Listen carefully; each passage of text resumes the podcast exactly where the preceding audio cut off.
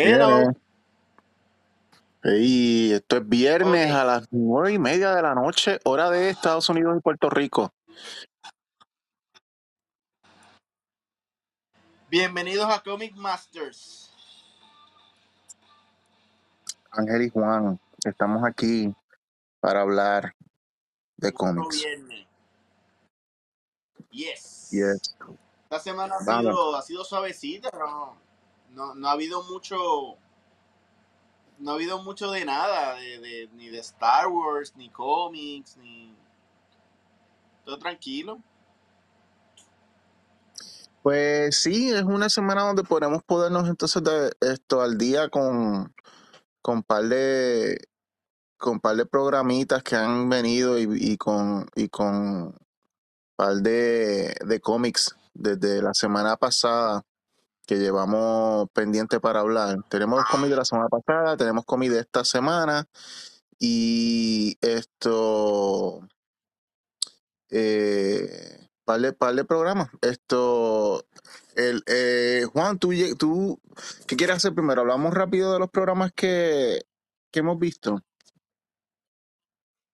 Pues sí, sí, vamos a hablar de eso rapidito. Este, ¿qué tú has visto? Bueno, hoy vi el season finales de eh, eh, For All Mankind. Yo, yo voy por la mitad de ese. No me dio Ok, tiempo. pues, verlo. No, Pero pues no, entonces te va- tíralo. Bueno, pues tíralo, no te basi- preocupes. básicamente los 90 f- terminaron catastróficos para esta pobre gente que está tratando de conquistar eh, eh, Marte. Esto, eh, juntos eh, pudieron eh, trabajar con eh, poder eh, restablecerse luego de una catástrofe de un, un, un canto de una tierra o, de un o de un- una montaña que les cayó encima a una base que, que estaban creando pero esto mientras tanto en la tierra pues muchas de las cosas que venían ya trabajándose desde principios del season o antes eh, empezaron a dar frutos por ejemplo eh, la jefa grande de la NASA ya está bajo la investigación de la FBI por eh, darle información a los rusos. O sea, que es como que eso es eh, tra- eh, treason. Esto, ese, Sí. a- ajá, esto. Y por otro lado, eh, uno de los hermanos que eran hijos de los Gor- de Gordo y la otra muchacha, esto, ¿te acuerdas que había Ajá. uno que se fue para el espacio y el otro se quedó en la tierra? Pues el que se quedó en la Sí. tierra, esto, le hicieron unos approach, unos, unos chamacos que parecían hippies, pero resulta que eran medio terroristas y pues terminando utilizando, utilizando el acceso que él tenía a- a- al edificio de la NASA para poner una bomba. Y Yeah, pues pusieron, pusieron la bomba. Así que ahí lo voy a dejar para que, para que lo puedas ver. Pero, pues, gente murió. Wow, Esto, wow. esto, así que, eh, pero eh, ah, hubo un evento en este episodio final que dio esperanza, que todos trabajaron para bregar y, y tiene que ver con la muchacha que en, la, eh, en Marte que, que quedó embarazada del, del ruso que murió en el Ah, accidente. sí, la, la hija, la hija del protagonista. Correcto, ella, ella estaba teniendo un- una complicación en su embarazo y, y pero la tecnología para poderla ayudar a ella y el bebé estaban en la en la nave esa que es Phoenix, que es como un que es como un hotel que es bien grande que era privado y pues Sí, tenían sí. que tenían que en- enviarla a ella eh, a esa base no tenían la manera de poderla transportar y tuvieron que inventarse de estos inventos que hacen a última hora que todos los científicos dicen utilicemos nuestros poderes de ser científicos para inventarnos los cálculos de cómo hacer esto de una manera que solamente una vez lo podemos intentar y probablemente si no funciona todo el mundo se va a morir pero si funciona funciona Exacto.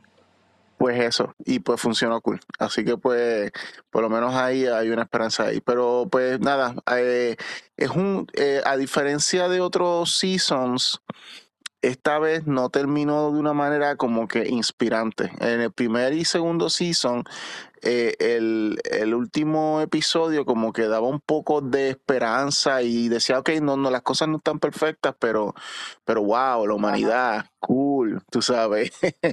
pues no aquí. Esto, y pues con lo de la bomba y toda la cosa, y pues esto va, eh, hay un, hay un epílogo que ocurre eh, con esta señora, la, la, la, que estaba eh, con, eh, siendo investigada por el por el, el FBI, que, la, que nos lleva al 2003, porque tú sabes que cada season, cuando acaba, te brincan y te dan como un mini, una mini muestra de dónde va a empezar el próximo season.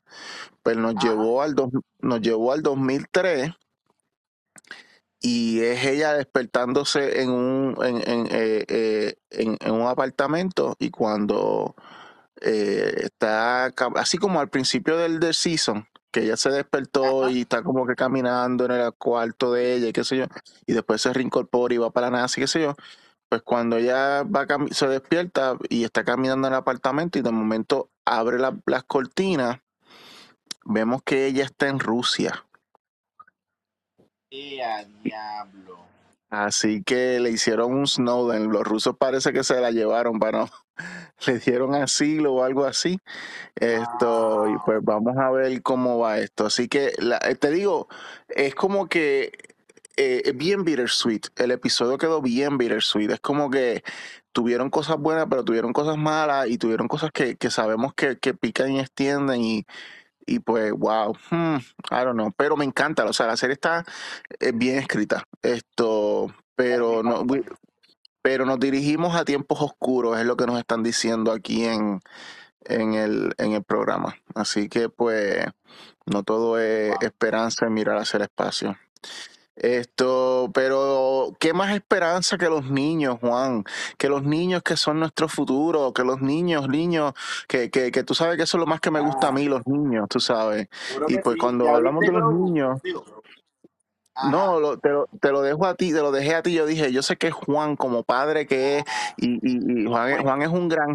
Juan, Juan, es un farmer, Juan es un farmer porque él está cosechando el futuro con sus hijos. Y él dijo: Yo voy a, a ver este programa porque yo quiero compartir este episodio con estos episodios con estos niños y voy a, a crear eh, este futuro, este momento para ellos que va a ser una memoria de ellos de por vida.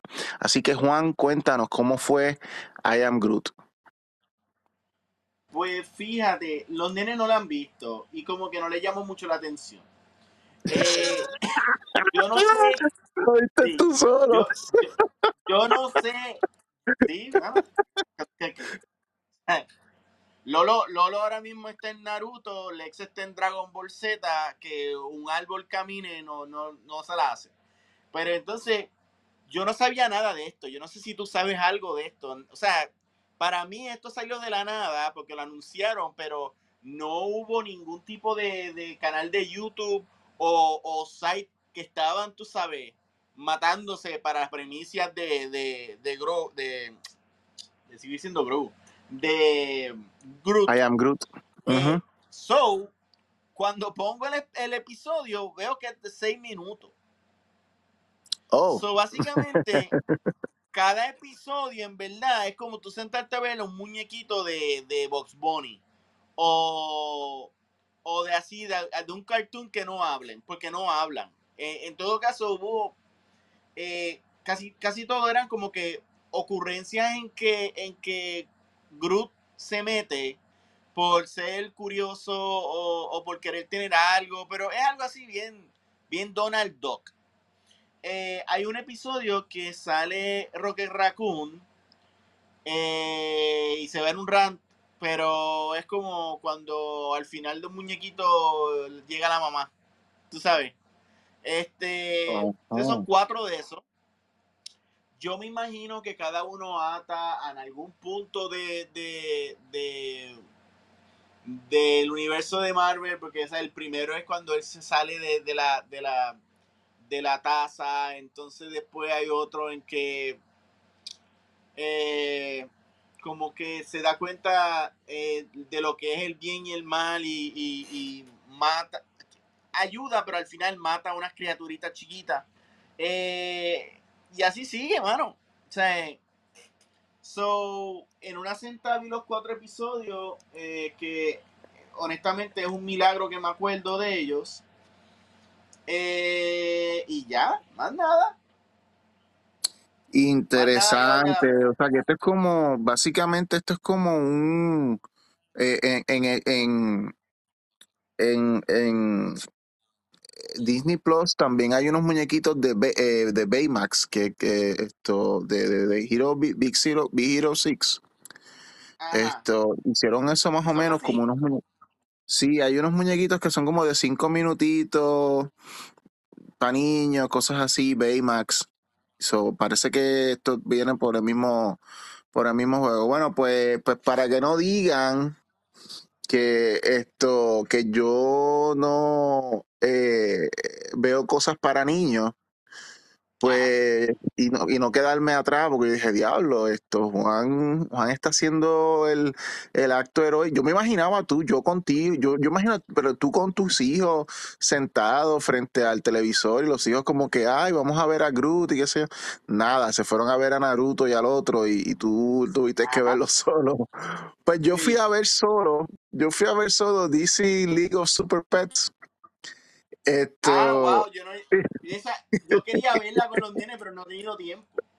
¿Cómo está? Pues, pues mira, eh, sorprendentemente, yo, yo pensé que yo me iba a aburrir. Yo pensé que yo iba a ver como que, porque el, el trailer como que no era muy bueno, era como que, como- era, era, era como que, pues mira, esto es una película para niños. Y yo como que, "Ah, para eso es lo que voy. Pues fui a verla y, me sorprendió porque me tenía, me ten- tenía chistes muy buenos, pero también tiene unos momentos, eh, tenía unos momentos tiernos que como que me aguó los ojos en par de momentos que yo estaba como que, pero ¿por qué yo tengo los ojos aguados?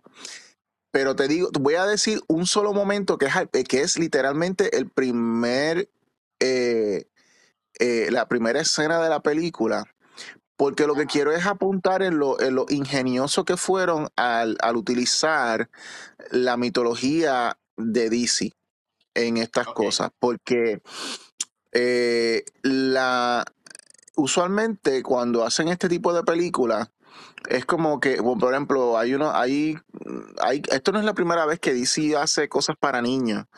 Esto, y pues tú puedes coger historias genéricas que tú puedes decir, esta historia genérica puede aplicar tanto a estos muñequitos para niños como solo puede, como puede ser Tomás el Tren o, o, o Bob the Builder o lo que fuese. Y da lo mismo porque son historias que, que tú puedes que son, son intercambiables, eh, tú sabes que no hay nada, no hay nada que son particular, y en realidad estás utilizando estos personajes porque, pues porque sí, pero no hay como que una razón. Sin embargo, en esta película tengo que decir que está bien atada a, a, a quiénes son los superhéroes, a quiénes son los villanos, y pues eh, estos pets, estos, estos, estas mascotas, están bien atadas a o, o- eh, o em- o empiezan o terminan bien atadas a esta mitología. Entonces, pues la escena que quiero compartir es el principio con lo que empieza la película. Eh, y es una cosa que me hizo pensar. Por ejemplo, eh, ok, eh, empezamos básicamente en Krypton, en el planeta Krypton. Estamos durante la destrucción de Krypton y está Superman como un bebé y está Kale, está esto Llorel y, y- y Lara están esto lamentando que, que, pues no pueden hacer más nada salvo que salvar a su hijo, a su bebé, que lo van a poner en una en un cohete que para ir a otro planeta donde él pueda sobrevivir porque Krypton está a punto de ser destruido. Y Ujú. pues el nene está en ese momento en una en un cuarto iluminoso al estilo el Krypton de las películas de Superman con con con esto. Eh, sí que, que el papá de él era Brandon eh, lo- la- el- eh, eh, Marlon Brando Ajá, sí, Christopher Reeve. Eh, ajá, pues malombrando eh, en esas escenas estaba como que en un Krypton que era como que los cuartos eran todos iluminados de blanco, con Ajá. luz así, pues así. Pero entonces el nene está jugando con un poppy y de momento lo levantan eh, eh, y lo van a llevar, eh, lo, lo están cargando los papás, lo van a llevar al cohete y el perrito se va detrás porque está jugando con, con el nene.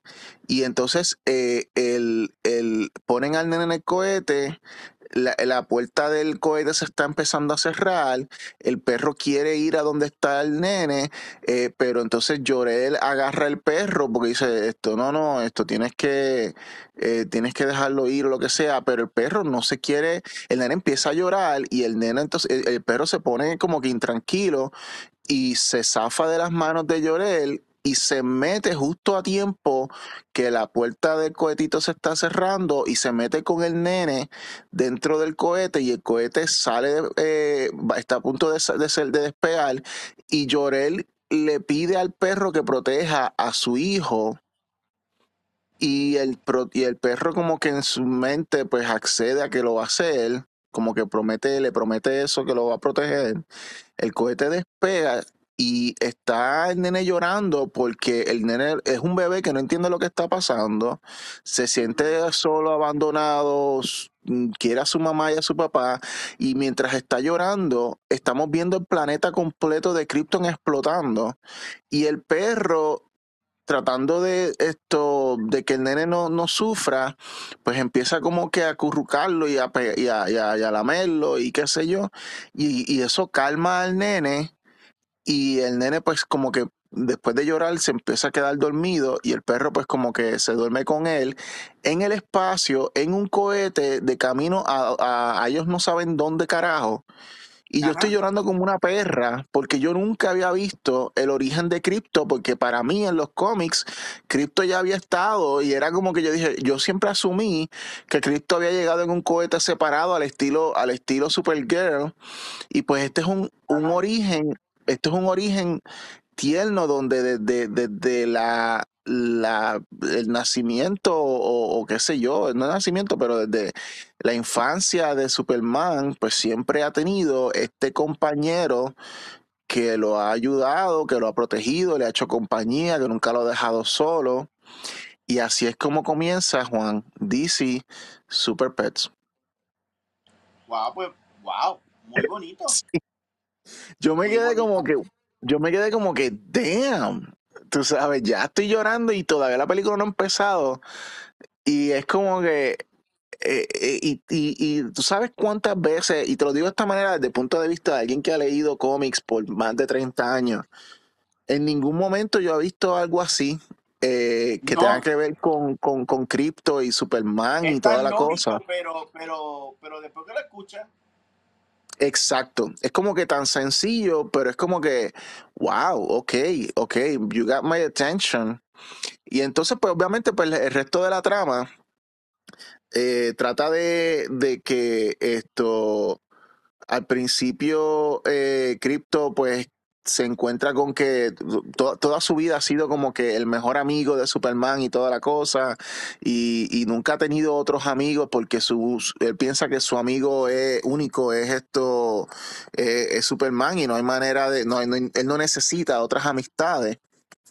Y de momento, esto, Superman empieza a, a- empieza a salir con Lois Lane.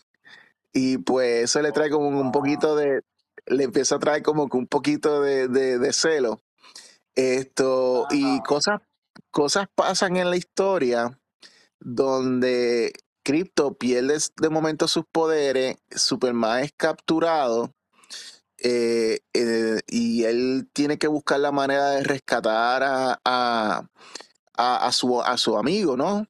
Y, y, eh, y- pero está sin poderes por pues, esto, por un ataque que sufrió de parte del villano, eh, bueno, la villana de la historia, y entonces esto eh, él se topa con este grupo de animales que viven en un pet shop que nadie quiere adopta- adoptar y, entre- y esos son la- una lechoncita que es fanática de Wonder Woman, un, un- una ardilla que, que, que, que tiene que le tiene miedo a todo y, no, no sabe qué hacer con su vida porque a cualquier cosa lo asusta. Una tortuga que, que, que, que, que ya está viejita y no puede ver, pa- no ya está ciega y no sabe para dónde va. Y Ace, eh, un, un, un perro abandonado por, por una familia. Y entonces esto, esos son el, el League of Super Pets, que por la misma circunstancia que, que, que Crypto pierde sus poderes, es la misma circunstancia que le da poderes a todos ellos.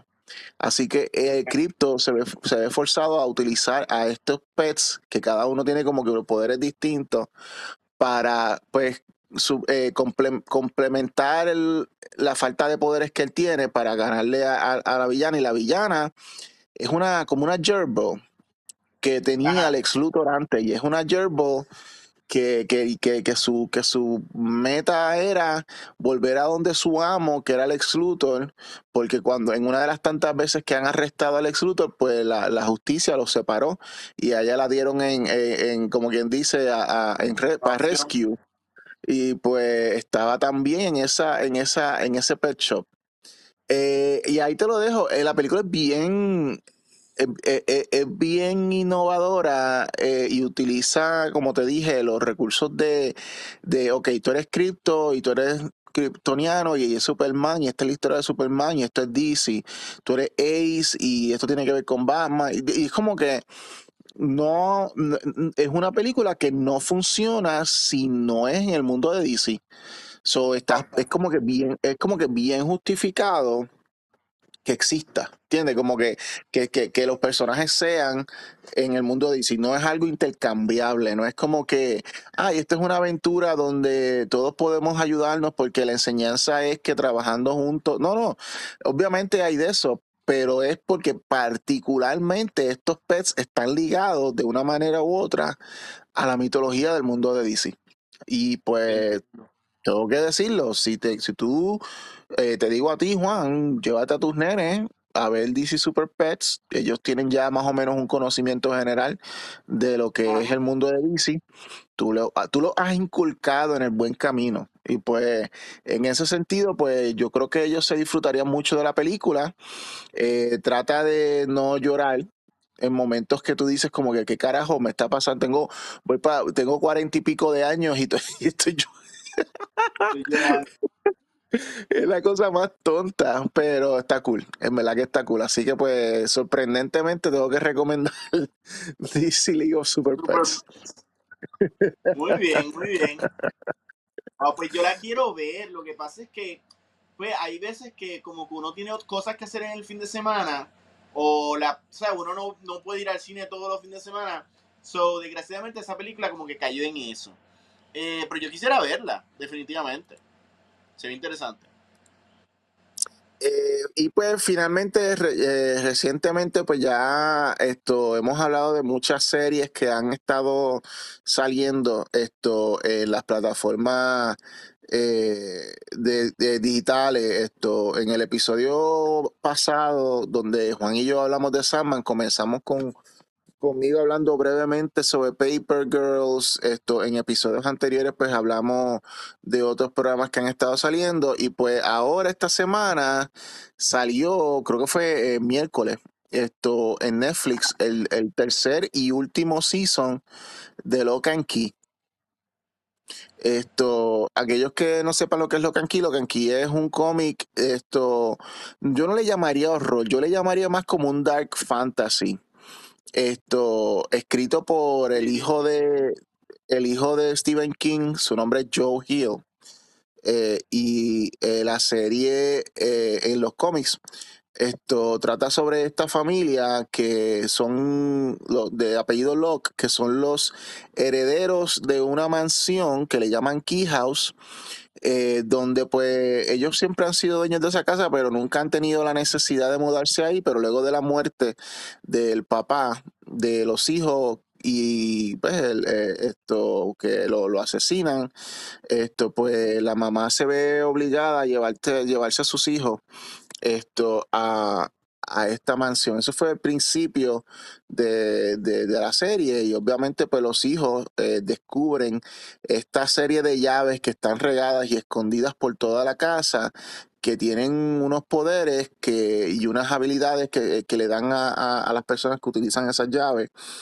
Eh, por ejemplo, de las llaves más famosas está el Mind Key, que es una llave que tú eh, se la acercas a la nuca de una persona y de momento se abre como con un hoyito en el cuello de la persona que tú le metes eh, el- la llave y eso le abre la cabeza a la persona para que tú puedas entrar en sus memorias físicamente y te da la habilidad de no, de no solamente eh, ver las memorias, sino tú puedes sacar, porque es un lugar donde las memorias son eh, se manifiestan de manera sólida. Tú puedes sacar y poner memorias. Esto, para dar un ejemplo, a una de la, a, un a uno de los de los de los de de los muchachos tenía que aprenderse eh, eh, un, un- un- una, unas cosas de- del examen de historia y lo que hicieron fue que le metieron el libro completo de historia y se lo dejaron dentro de la cabeza de él. Y al otro día, cuando él fue a la, a la- a la escuela, él tenía todas las memorias de todo lo que había en ese libro desde principio a fin. Y pues, pues Wow. obviamente, pues pasó su examen. Ese es uno de los, de los, ese es uno de los, de los, de las llaves. Eh, otra llave que es que eh, una llave que lo que abre es una corona y cuando tú te pones la corona y metes la llave en la corona, te has- eh, es lo que le llaman la, la- la- la llave de, de la corona de, lo- de las sombras, porque esa corona te, te da la habilidad de controlar las sombras y las sombras de todo el mundo se vuelven como, como monstruos que tú controlas y los usas para pelear o lo que fuese. Hay una llave que le llaman la, la- la llave, creo que es de Hércules o algo así, que, que es una llave que, que, Ah, que, sí. que abre una, exacto, que abre una, eh, es como, como una, una correa que te pones y, la, y entonces cuando metes la llave en la correa te hace fuerte como Hércules, así que te pones a pelear y cosas así. Hay llaves que van a través del tiempo, o sea, como que abre una máquina del tiempo. Hay de todo esto, una llave que, que esto te da alas de ángel, esto y cosas así. Esto y Ah, entonces pero pues dile, pero di, di cuál es el problema que tiene eh, las personas que usan las llaves. Bueno, tienes que ser un niño porque después de cierta edad, si ese es el problema a que te refieres, Exacto. ok, luego de que cumples 18 años, todo tu conocimiento de, de la, de la magia desvanece. Y entonces, pues, esto, mientras los padres están conscientes, eh, no están conscientes de, lo- de lo, de, lo que está pasando, son los hijos menores de edad que pueden, que pueden tener acceso a estas llaves y utilizar esta, y utilizar la magia de estas llaves, esto, y cosas así. Esto, y pues eh, hay una llave que se llama el Memory Key que, que da la, te da la opción de que tú te la pones a ti mismo, eh, te abres un, es como que te abres un, una, es como que te abres un, un, un lock dentro de ti que te permite eh, recordarte de todas las memorias aún después de, de pasar los 18 años. Eh, y pues esto, eso es lo que le permite a algunas de, las de los personajes recordar luego de mayor de edad esto que eh, si se usaron esa llave de la memoria esto poder recordar. Si no no importa las aventuras que tú has tenido te vas a olvidar de ellas una vez tú pasas de los 18 años. Esto bueno pues en el tercer season eh, bregamos con la aparición eh, luego del segundo season hubo un un eh, hubo como que un personaje recuerdan que había hablado de de viajes de, de que, de que una de las llaves permite abrir un, un- eh, una, una máquina del tiempo y cosas así pues esto el, tercer, el segundo season acabó con que cuando ellos tuvieron una aventurita que tenía que ver con eso, volvieron y no se percataron de que los siguió un, eh, un demonio que estaba poseyendo a un general eh, un capitán o un general, no me acuerdo, pero es alguien de la milicia británica, esto durante los tiempos de la Revolución Americana, y ese, ese individuo llega al presente con ellos, se va atrás de ellos al presente. Y, entonces empezamos este, este tercer y último season con él y resulta que el demonio que, que lo posee a él es un demonio eh, de gran poder. Esto, by the way, eh, la conexión de los demonios con esta historia es que cada, cada llave es un demonio que ha sido, que, que viene de otra dimensión y ha sido convertido en una llave. So, esa es la conexión que hay en esta historia con los demonios. Son demonios de otra dimensión y pues eh, este demonio que tiene poseído a este general de, de- de la revolución, eh, se da cuenta de que su gente, sus demonios, su, su, su, su- porque él es de, los de los más poderosos, así que los otros demonios lo obedecen a él eh, están siendo convertidos en llaves de poder o lo que fuera, y pues cuando él entra en contacto con alguna de las llaves de, de los locks, eh, él lo que hace, él no, él no utiliza los poderes bobos que, que para él son bobos, pero no son bobos, son poderes brutales, pero él no los utiliza. Él lo que usa, él lo que hace es que une todas las llaves y las llaves al estar todas unidas empiezan a abrir una grieta que es una grieta a, lo- a la otra dimensión donde viven lo- lo- lo- los demonios. Y el goal de él es abrir una grieta que no se pueda cerrar, unir todas las llaves para abrir esa grieta para que entonces los demonios puedan pasar del otro universo al, al, al mundo de nosotros y pues conquistarnos, destruirnos o lo que fuese, ¿no? Y pues esto, eh, esa es la, esa es la pelea que tienen estos personajes en este, en este, en este, en este season. El season completo se fue con este villano.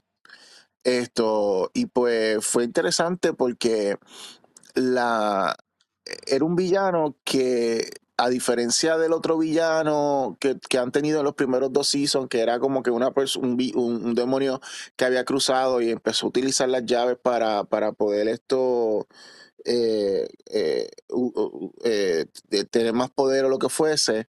este es un demonio que no le, no le importa el mundo de nosotros, lo que quiere es destruirlo. Y pues es un demonio mucho más poderoso, mucho más eficiente en sus planes y pues como que mucho más difícil de poderlo vencer. Y pues esto, había momentos que tú decías como que, wow, o sea, este demonio está siendo demasiado eficiente, como que le está cayendo encima y no está dejando que, que, que la, que la gente, que los muchachos de, puedan pues usar su, su, ingenio, su ingenio para poder esto... eh, eh, po- poderlo vencer, por ejemplo, eh, en, en seasons pasados hay una llave que abre un cofrecito que es esto, una, eh, es una, el cofrecito es una, eh, un, un music box que tiene una bailarina. Y pues cu- cuando ellos, cuando tú le, cuando tú metes la llave, le hablas a la, le hablas a la, a- a- al cofrecito, el cofrecito eh, tú le dices el nombre de la persona que quiere controlar y pues tú básicamente con esa música la persona la escucha y tú básicamente le puedes decir a la persona qué hacer y o sea como que es como para controlar la mente a las personas. Y pues un cofrecito que, que un, un- un music box que, que, que, que como que han usado usaron varias veces esto y cuando trataron de utilizarlo contra este demonio simplemente cogió el, el cofrecito lo tiró al piso y lo rompió y ya, ¿y qué tú me vas a hacer? Y era como que es ese tipo de cosas. Y, y pues como que, wow, ok. Y pues estuvo, estuvo bueno. Esto, al final, uh, hay un final definido en este season. Por eso es que es el último season. Esto, hay un final de qué es lo que terminan haciendo con las llaves y toda la cosa. So, eh, eh, yo la recomiendo la serie, muy buena. Esto, si no has visto los primeros dos seasons, pues obviamente tienes que ver los primeros dos seasons para verlo. Eh, la serie no es tan tampoco tan larga porque es que la serie en cómics tampoco es tan larga. Creo que lo más que tuvieron, si no tengo que buscar bien, pero creo que lo que tuvieron fueron 30 cómics y, y lo acabaron todo. O sea, pero es una serie que, que en cómics está muy, muy bien escrita. A nivel, ya que estábamos hablando de Sandman, que es la Ajá. única, es la, es la única serie que se puede guillar de que tuvo un crossover con Sandman de Nick Gaiman. Eh, porque, y, y- y tiene que ver con, con, con, un- con un- una cosa bien interesante, y es que eh, eh, eh, en, en el mundo de Sandman, pues obviamente Lucien tiene, es un bibliotecario y Lucien pues tiene, es el dueño de esta biblioteca de libros que la gente sueña con escribir. Son libros que nunca se escribieron, pero que fueron soñados, que es como que está famoso. Juan y yo tenemos mucho de eso. Juan y yo tenemos Sí. muchas historias que soñamos con contar y pues ellos eh, en la Ah. biblioteca en la biblioteca del Dreaming donde Lucien es el bibliotecario hay una selección completa de cosas de Ángel Fuentes que se han soñado con escribir y nunca y nunca se han hecho y lo mismo con la selección de Juan Lapey esto pues hay una llave que que que, eh, que esto descubre un personaje del pasado. Esto que también pues lo vemos en la serie de los cómics eh, esto que este personaje eh, los cómics, hay, yo he mencionado de que ellos, de que los personajes de- de- del presente viajan al pasado para conocer un poco de la historia, de dónde viene toda esta cuestión de los logs, eh, bregando con su por generación en generación, han estado protegiendo las llaves y haciendo cosas con las llaves y qué sé yo. Y pues esto, hay un personaje en el pasado, específicamente ju- más o menos como para el tiempo en que a Saman lo capturan en 1900, en lo- en 1910, por ahí, que es más o menos como cuando va a empezar, eh, cerca de 1914, que es que va a empezar la, la, la Primera Guerra Mundial. Ajá. Esto, pues la familia de los Locks de ese momento, la, eh, hay un personaje que es la madre, que la madre se había utilizado el memory key y ella de adulta, pues sabe todo, todo lo de las llaves porque utilizó el memory key. Pues esto, su hijo, que es un, es un nene que es- ya tiene 16 años, pero se hace pasar por 18, él quiere estar en la guerra y se hace pasar por 18 para, para esto, ir a la Primera Guerra Mundial y contribuir con la, con, con la causa y toda la cosa. Y él se lleva, como, como te dije, eh, todavía es menor, pero se hace pasar por mayor de edad. Él se lleva par de las llaves para utilizarlas en la guerra y ayudar a su tropa. Y él utiliza, él se lleva la, la llave de- del, de- del Crown of Shadows, la llave de, de, de Hércules, cosas básicas que son para pelear, pues él se las Ajá. lleva. Esto, mientras tanto, la madre descubre una llave especial que no había salido en ninguna serie de Sandman, y es una llave que no abre nada en la casa, lo que abre es, hay un, hay un buzón al frente de la casa que el buzón, mientras todos los demás buzones tú recibes correspondencia, ese buzón siempre ha estado cerrado. Y la llave como que le susurra a ella y ella llega hasta el buzón, ella abre el buzón y el buzón cuando lo abre es un libro. Y ella coge y se pone a leer el libro. Y es un libro de un autor esto famoso, no sé si es Hemingway o no es así, pero es un libro que nunca existió. Y es que ese buzón, ese buzón lo que abre es correspondencia di- directa con la biblioteca del Dreaming, donde tú puedes ordenar libros que nunca han existido, que han Oh, sido wow. soñados. Y esta señora eh, empieza a leer eso y toda la cosa. Y pues esto, eso es lo que empieza el contacto con el mundo de Dreaming en esa, en esa, en esa, en ese, en ese, en ese. Eh, eh, en ese crossover. Y entonces cuando ella se entera que su hijo se fue a la guerra y se llevó un par de las llaves y toda la cosa, ella se lleva el Anywhere Key, que el Anywhere Key es una de las llaves más famosas también, porque es una llave que tú abres una puerta en tu mente, tú puedes abrir cualquier puerta. En tu mente tú dices a dónde tú quieres estar. Yo dice, yo quiero estar en, en, en, en, en Francia, en París. Cuando abres la puerta y usas la llave, no importa dónde sea la llave, entras al otro lado y estás en París. Cosas así, ¿verdad? Ah, Esa es una llave famosa en la serie. Pues ella usa el cuando ella se entera que su hijo se fue eh, a la guerra, ella entonces esto eh, va eh, a eh, va a, a, eh, a buscarlo, no lo encuentra porque ya el hijo está en la guerra, qué sé yo, y entonces ella usa el Anywhere Key para tratar de encontrar a, a, a Sandman eh, porque ella escucha de lo, por los libros que ella ha leído, pues ha escuchado de Sandman y toda la cosa. Pero entonces cuando ella llega al Dreaming, esto, para buscar a Sandman, eh, Lucien le dice que, que él no, que él ya no, no, eh, que, que él está, que ha sido, que ha sido capturado. Eh, pero ella necesita, ella, eh, por- no me acuerdo por qué fue la razón, pero ella necesita utilizar, creo que es el, el diamante, o, o ella necesita, tú sabes, lo- lo- lo- lo- lo- los artefactos de de, de Sandman, que es el casco, esto, el, el pouch de, de, de arena, el diamante rojo, el rubí, ¿verdad? Y pues e- ella lo que está buscando es eso para tratar de, salvar a su hijo. Creo que eso es lo que, que lo que, que lo que creo que es lo que está pasando, porque obviamente hay complicaciones y su hijo no, no pudo controlar y se descontroló la cosa y creo que unos nazis se apoderaron de, de la eh, de algunas de las llaves. Es así de así de complicado se puso la cosa. Pero el punto es que como el Sandman está atrapado, pues entonces ella tiene que rastrear dónde están esa- esos artefactos. Yo no sé si tú te acuerdas en la serie que, que en un momento dado la amante, una amante que tuvo esto, eh, Lord Burgess, que es el que, el burgués, que sé yo, el que, el que capturó a, a Sandman, Ah, ella era una, era una amante que de momento le roba los artefactos a él. Ella es la madre de Doctor Destiny.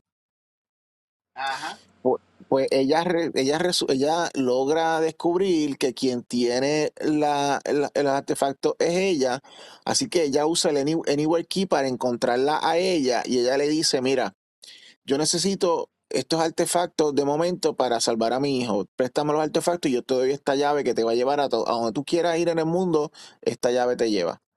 Ya dijo, ok, pues entonces hicieron temporariamente, esas dos mujeres hicieron el intercambio, ella se llevó eh, los artefactos de Sandman y ella y la otra mujer se quedó con el Anywhere Key, ella fue y hizo lo que tenía que hacer para rescatar a su hijo y después volvió y le, volvió, le devolvió todos los artefactos a- y, y la otra le devol- le devolvió las llaves y ese fue el crossover, obviamente cosas pasaron, obviamente lo que estoy dando como que unos detallitos pequeños, pero cosas pasaron eh, en ese crossover que no, que no contradice nada de la saga de Sandman ni contradice nada de la, de la, de la saga de, lo, de Lock and Key.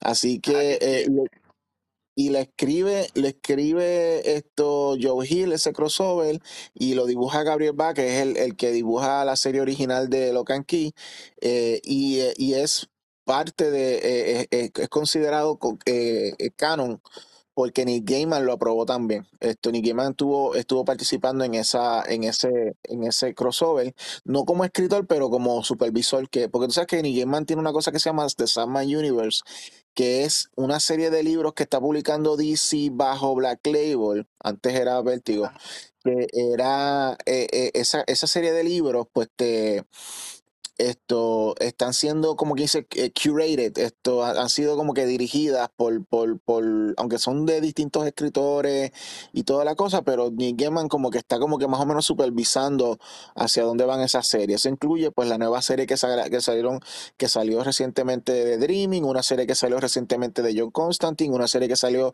que es la que está corriendo ahora mismo de eh, esto, de em, del Corinthian, que la está escribiendo eh, James Tinion, eh, el cuarto, pues eh, esa eh, Nightmare Country se llama la miniserie, todavía está corriendo, no, no ha acabado. Eso es parte de Sandman Universe. Pues de esa misma manera, este crossover con Locan Key es parte del Sandman Universe en el sentido de que ha sido eh, curated esto por, por, por Nick Gaiman. Esto, y pues esto Locan Key es, es una eh, eh, eh, es bien prestigioso en los cómics. Esto tiene muchos fans y, y- y muchos seguidores. Y pues esto fue bueno ver esta serie, pero tengo que decir, la, y la recomiendo, pero tengo que decir que, que pues como que no llegó a maximizar lo que esta serie pudo haber sido en cuanto al Dark Fantasy que era, porque se fue un poco más hacia es Dark Fantasy, pero se fueron no tan dark, se fueron en, Netflix como que más enfocado a un young adult eh, o, o- o teen esto fantasy y pues Sí. como que le quita le quita un poco de lo de algunas cosas siniestras de la serie. que tú puedes ver cosas esto, tiernas, hermosas, bellísimas, de fantasía, pero también tiene sus momentos bien, bien oscuros en, en la, en la serie de los cómics. Aquí pues como que obviaron ciertas de esas cosas para que el, el público sea más como de familia y pues es más como un family adventure fantasy type thing. Y pues eh, pero es buena la serie es buena como quiera y es una interpretación interesante. Y pues son tres seasons el último season salió esta semana el miércoles pasado así que lo, lo- recomiendo muy bien pero más que más que la serie eh, de Netflix recomiendo los cómics esto que están ya en libros recolectados. Esto es una serie si no me equivoco de IDW esto y pues lo puedes ver la Puedes ordenar todos los libros de Locan Key, puedes ordenar el crossover de Locan Key con Sandman y los puedes leer y vas, vas a tener como quien dice más sobre la, la mitología de, de Locan Key. Suena muy bien. Ok, bueno, pues vamos a empezar, Juan, a hablar de cómics, ¿verdad? ¿Qué tú crees? Sí, sí. ¿Con cuál Bueno, vamos, empezamos? vamos a empezar contigo, vamos a empezar contigo. ¿Qué me cuentas? ¿Qué leíste? Pues, eh, lo de la semana pasada, déjame chequear. Eh, leí, eh, leí este Dark Crisis. Buscarla. Ujú. Dale, Dark Crisis, nu- Dark Crisis número 2, Número 2. escrito por Joshua Williams. Sí. Dark Crisis. Ese cómic Sí, Juan ajá. valientemente lo leyó. Juan valientemente lo leyó. Ok, Juan, cuéntanos. Sí, lo, lo estoy buscando para, para hacer bien el, el análisis. Este. Dale tú uno primero, lo que yo busco Dark Crisis. Bueno, pues yo puedo hablar de Judgment Day número 2. Esto, Judgment Day número 2 llegó Ah, esta semana y es con esto, eh, la, continuación de la guerra entre los mutantes con Eternals, escrito por Kieron Gillen, esto que es el escritor ahora mismo, no solamente de Eternals, sino también de la serie Immortal X-Men. So, este es el mejor escritor. Si vas a poner a los Eternals a pelear con los X-Men, eh, Kieron Gillen es el escritor, porque estamos hablando de un, de, de, de un escritor que los está manejando los dos en este momento. Y en el primero, nos dejó en un cliffhanger de que los mutantes, eh, y entre los mutantes, los Avengers eh, y algunos de los Eternals como Cersei, que, que están del lado de, los de, los de los mutantes, decidieron inventarse como que, eh, como a, a- a raíz de que los Eternals mandaron unos, unos, unos gigantes a la Tierra, se fueron como tres gigantes que mandaron a atacar esto Ajá. esto, pues, que esos gigantes son, son Eternals, lo que pasa es que los Eternals vienen en distintos sizes, pues ellos mandaron esos tres gigantes y entonces pues eh, eh, ellos dijeron, bueno, pues vamos a crear nuestro propio gigante y decidieron despertar un Eternal que, que los Avengers recientemente habían esto eh, matado o destruido, yo no sé, en los cómics de los Avengers, porque la base de los Avengers era, era literalmente eh, un Eternal que, que había caído y entonces pues esto, ellos decidieron darle vida a este Eternal para que el Eternal peleara contra estos tres, digo, Eternal no, esto, eh, Celestial. Ellos, la base de los, de los, de los Avengers es un Celestial caído. Y pues Exacto. esto, ellos deciden eh, darle vida a este Celestial para que vaya a pelear con estos Eternals gigantescos. Y pues mientras esto está pasando, que está Iron Man, Cersei y creo que un mutante, no me acuerdo cuál mutante es, si es Nightcrawler o, o el que sea, que están haciendo lo posible por despertar a este Celestial. Lo, lo- los Avengers y los mutantes se han unido como que en distintos grupitos para pelear contra estos tres Eternals y, y darle como que tiempo a, a- a ellos a despertar al Celestial. Y pues están teniendo, algunos están venciendo, otros no. Esto, y es como que todo una, una pelea constante y estamos teniendo una narrativa que al principio uno piensa, y porque esa narrativa comienza desde el cómic número uno, y a todo esto yo pensaba que era la Tierra misma que estaba narrando esto, pero no. Descubrimos al final del cómic que eh, es el Celestial que, que logra despertar, y el Celestial es quien ha estado contando la historia de la, de la, de la Tierra y, de, y del conflicto con los mutantes y, y, y, y los, y los Eternals. Y entonces, pues, La, ok, te tengo buenas noticias y malas noticias. Las buenas noticias son que cuando el celestial se despierta, el celestial básicamente le da una orden a todos los a todos los Eternals gigantes y les dice, déjense de, de esto de atacar y váyanse. Y todos los Eternals, como le obedecen, están hechos para obedecer a los celestial, pues dejaron de atacar y se fueron. Esa es la buena noticia. Imagino La mala buena noticia noticia. es que la mala noticia es que un celestial lo que hace es juzgar a los habitantes de los planetas para ver si los destruye o no. Y entonces, pues el celestial estuvo, ha estado viendo todos los humanos que están en conflicto, los, los mutantes y, y- y- toda la gente que habita en el planeta. Y él dice, este el momento de, de juicio, de judgment para la Tierra ha llegado. Es el momento donde yo los voy a enjuiciar a todos y cada uno de ustedes como individuos y como, y como grupo y como civilización, a ver si ustedes se merecen que yo no destruya el planeta Tierra. Y pues ahí estamos. Este- ese es el fucking judgment del Judgment Day de, de- esta serie. Aparentemente es que ellos, lo- los Avengers y, y los mutantes han despertado a este celestial y lo despertaron y lo que hicieron fue, pues ahora tienen el problema de que este celestial está juzgando la Tierra para ver si la va a destruir o no. Wow, wow, eso se ve interesante. Ok, pues eh, Dark Crisis. Eh, Dark Crisis es, eh, para los que no nos han escuchado anteriormente, es, es el, el crossover universal de, de DC. Es esta historia en que todo el mundo, literalmente, eh, para DC es casi un universo completo, eh, siendo juzgado y al final de esta historia, pues, pueden que cosas cambien, pueden que gente muera, que gente regrese y todo eso. Bueno, eh, Dark Crisis empieza con la muerte de toda la Liga de la Justicia, Superman, Batman, esas cosas. Eh, y eh, aparentemente, pues, viene esta invasión de este personaje que salió, que mira que eh, eh, siguen exprimiendo esta historia, eh, de Infinite Crisis, pues, Pariah, que en, en otros en, en otras crisis han reducido su papel a básicamente un emisario el cual dice que viene el crisis, que es como este testigo que eh, se ve obligado a ver la destrucción de estos universos sin poder decir nada, excepto que viene una crisis. Eh, ahora este es el villano. Eh, aquí es un poquito confuso. Él es el villano, entonces le está tratando de volver a traer todos los multiversos.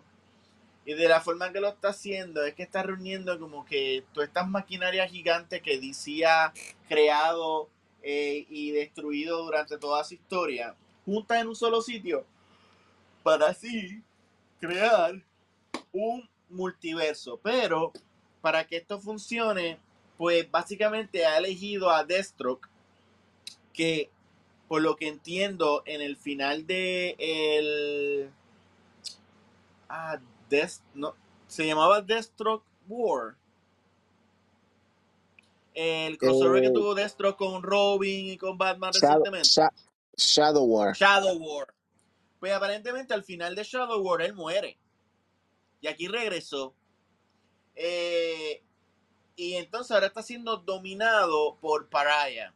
Aparentemente Paraya puede traer eh, a la gente muerta a la vida porque dentro de las cosas que, ¿te acuerdas que dije que había un montón de máquinas? Pues está la máquina de el monitor, es- está la batería de, de los Green Lantern oscuros y nada, parece un niño de quinto, de, de, de 11 años está tratando de jugar un juego con todos los juguetes, así que tienes a Thundercats con G.I. Joe y tienes a, a He-Man con Star Wars y Luke Skywalker pelea contra Skeletor y así es que uno se siente cuando está leyendo. Bueno, al no haber la Liga de la Justicia, se creó una Liga de la Justicia charra eh, con el hijo de Superman y Robin y un montón de estupidez más.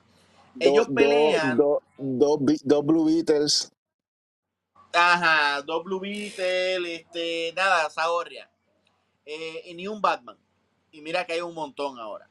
Pues nada, Deathstroke decide eh, atacar a los Teen Titans, que ahora pues eh, eh, Nightwing tiene que no tiene no, juega mucha relevancia con su cómic, pero en el cómic de Titans él tiene una academia donde él está este, entrenando los nuevos héroes.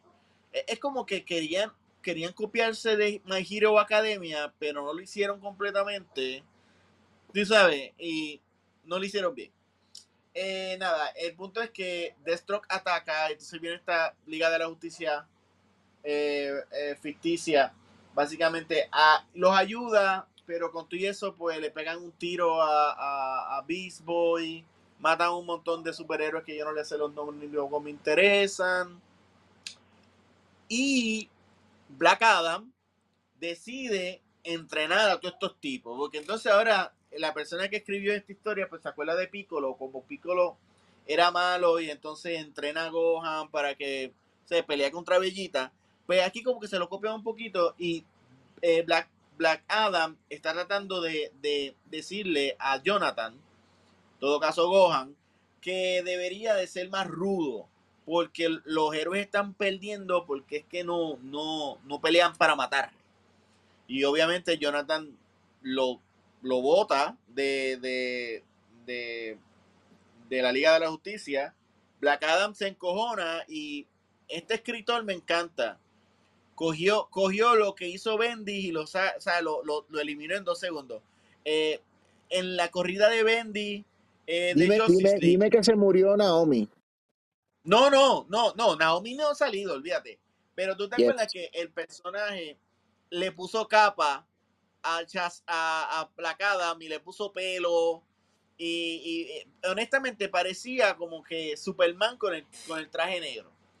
Pues parece Mm. que este escritor no le gusta y Black, eh, Black Adam ahora se molesta y se quita la capa y ya el dibujante ya le estaba haciendo las entradas y el pelo más corto y, y el look este de, de volcano encojonado que es el look, o sea, eh, Black Sí. Adam es el, el personaje que más se parece a Namor eh, de, de DC y, y- y de hecho desde que, desde que le hicieron el twist este de Namor a Black Adam y, y darle este país en Medio Oriente donde él viene, bueno, ha sido maravilla, pero nada, Black Adam se encojona y se va. A todas estas, eh, no me acuerdo qué personaje, descubre eh, ah, Hal Jordan con todos los Green Lantern llega a donde Paraya tiene todas las máquinas que, les dije. Eh, y entonces, aparentemente ahí encuentra que la Liga de la Justicia está viva. Porque cuando la mataron, en realidad no la mataron, sino que la succionaron. ¿Te acuerdas que yo te dije, no, ¿y ¿cómo que lo succionaron? Pues sí, efectivamente, lo succionaron en una esfera donde el poder de ellos siete, no sé por qué son tan importantes, eh, crearon microuniversos a imagen y semejanza de ellos mismos. Entonces, cuando Hal Jordan entra a, a, John, a John Stewart, es el universo John Stewart. Y todo es Green Lantern. Y, y hay variaciones de. No es del mismo eh, eh, John Stewart, pero sí variaciones de los Green Lantern en diferentes formas. Porque aparentemente estas siete esferas, Ángel, van a recrear el multiverso. Ok. No tiene sentido, pero nada, whatever. Eh, lo esto es lo interesante. Aquí es donde se puso interesante. Black Adam se va, está molesto. Y se mete como que, como que en un bosque. Y sigue bajando y llega. Y le dice a alguien, mira, esto no va a funcionar, los héroes de verdad, no. Esto, si nosotros vamos a sobrevivir, vamos a tener que hacerlo nosotros es hora de Doom. Y sale Lex Luthor con todos los villanos de, de, de, de, DC atrás en el pantano de, de Legion of Doom. Y Lex Luthor dice, It's time for us. Y ahí se acaba. Eso, eso estuvo bien chévere, pero claro, yo soy un super fan de Lex Luthor. So, cualquier cosa que lo ponga en un buen sitio, me encanta. Y eso fue Dark Crisis. Yo tengo una, yo tengo, tengo una, yo tengo dos preguntas. La primera no, no, no creo que me la puedas contestar porque eso yo creo que, que, que, que la contestación vendrá en el cómic número 3. Es qué, motivas, qué motivación tendrían los villanos para intervenir en este sentido contra Deathstroke, porque hasta este punto solamente Deathstroke lo que está haciendo es eh, amenazando a los héroes de que si son héroes los van a matar. sí, Entiendo, entiendo sí. yo que el, entiendo yo que Legion of Doom debería más bien celebrar eso y darle una, una membresía de por vida al, al cabrón. No Pues fíjate, entiendo. tú tienes pero acuérdate que el ex Luthor lo más seguro ya sabe que hay algo cósmico y por eso se va a meter. Y yo espero que en algún momento haga un twist Doctor Doom y quiera coger el poder para él. Porque es eso es el ex Luthor. Pero yo creo que van a decir que, que es eso, que no, el ex Luthor pues tenía una idea y entonces te llegó y, y lo invitó a la fiesta.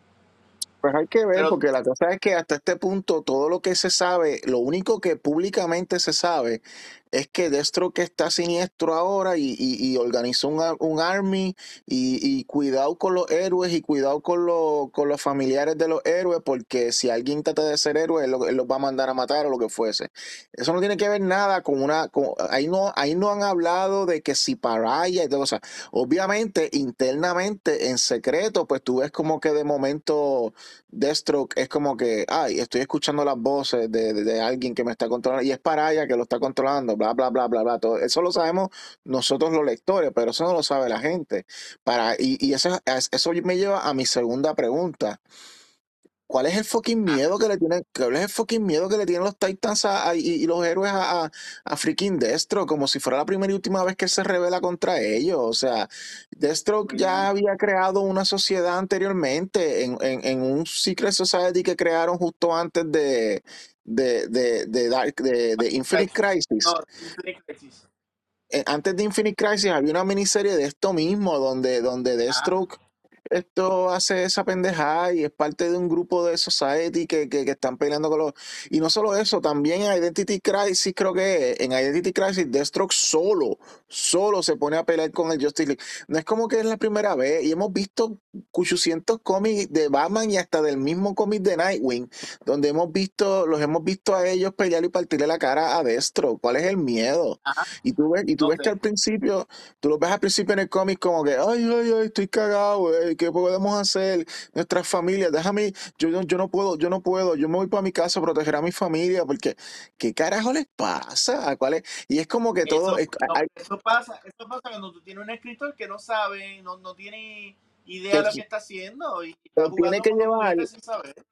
Él tiene que llevar, básicamente es que él tiene que llevar la historia de un punto A al punto B, pero eh, la manera en que lo lleva, pues lo está haciendo como que improvisado y, y- y raro porque no, no hay manera de conectar. O sea, yo no siento esa amenaza de, de, de- de ese threat de, de, de freaking Deathstroke. Uh, él fue atacó la torre de los Titans. Sí, creo que murieron dos o tres, pero en realidad eh, él, él los dejó vivos y se fue. Bueno, murió, Cuando la, murió dos o tres fuera de cámara y, y y fuera de cámara, esto ¿sabes? no era nada importante. Nightwing, se puso-. Nightwing estuvo peleando con él solo. Era como que, ¿cuál es el, cuál es, cuál es la amenaza? Es más, Nightwing solo se lo puede llevar. O sea, eso es lo que me tiene mal como que con, con, la, con toda esta parte de Destro. Y, y, y eso entonces es lo que me lleva a que alguien tan mega poderoso como Black Adam, que simplemente, si, si, si, si Black Adam lo que está diciendo es, no, hay que matar, kill, el, Black Adam está diciendo, según tú me dices, Black Adam está diciendo kill No, no, or yo be estoy, yo killed. estoy dándome cuenta que tú tienes, tú como que estás leyendo esta historia, porque yo- muchos detalles que tú estás diciendo yo no lo he dicho. Esto es algo supuesto, no me, no me, Ajá, no ajá, me, te estás no me, esto es una Si teoría, esto estuvieras es en una la teoría. cámara, estuvieras muerto de la risa. Pero dale, sigue, sigue hablando del, Pues, del, del cómic que tú no lees. Dale. Black Adam, Black Adam dice, en este cómic que yo no leo, Black Adam dice, este, básicamente lo que le está diciendo al Justice League es kill or be killed.